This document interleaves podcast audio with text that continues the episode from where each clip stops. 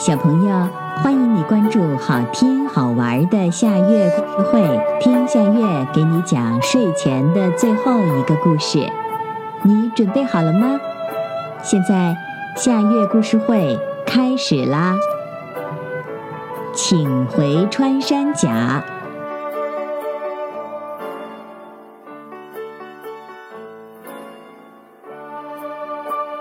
山甲浑身披挂着坚硬的鳞片，像盔甲一样保护着身体。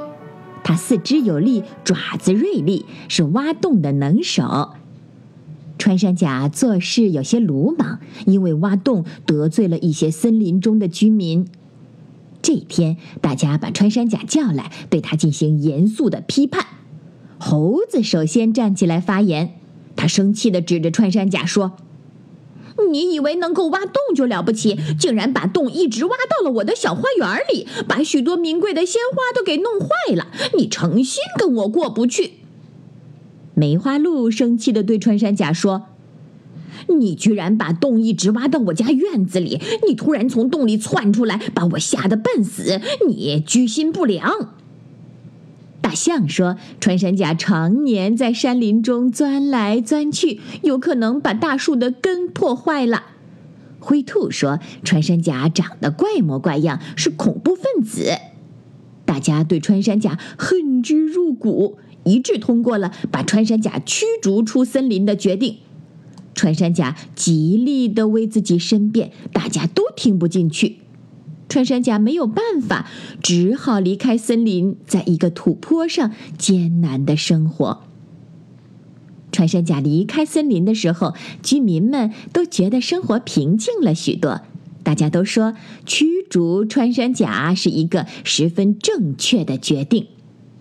可是过了些日子，他们发现森林里的白蚁越来越多了。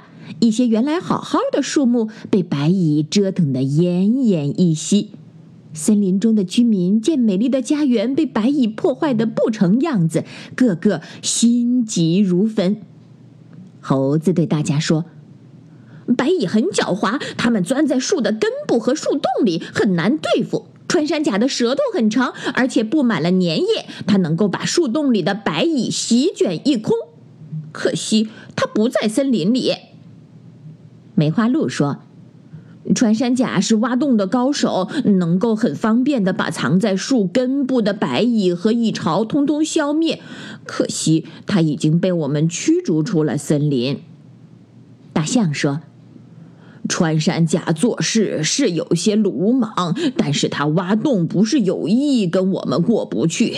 其实他是在四处寻找白蚁的行踪和蚁巢，是为了保护森林。我们错怪他了。居民们这时才想起了穿山甲，都夸他是捕食白蚁的高手，是森林的保护神。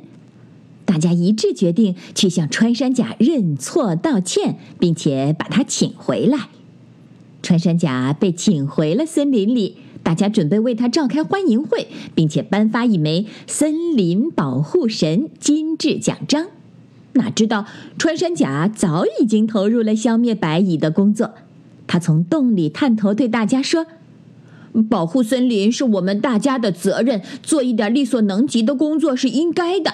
我不需要什么奖章，但是我需要你们的理解和配合。如果我在挖洞中出现一些错误的话，希望大家谅解。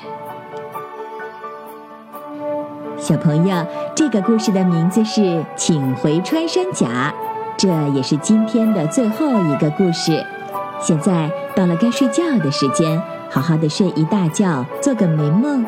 我们明天再见啦，晚安。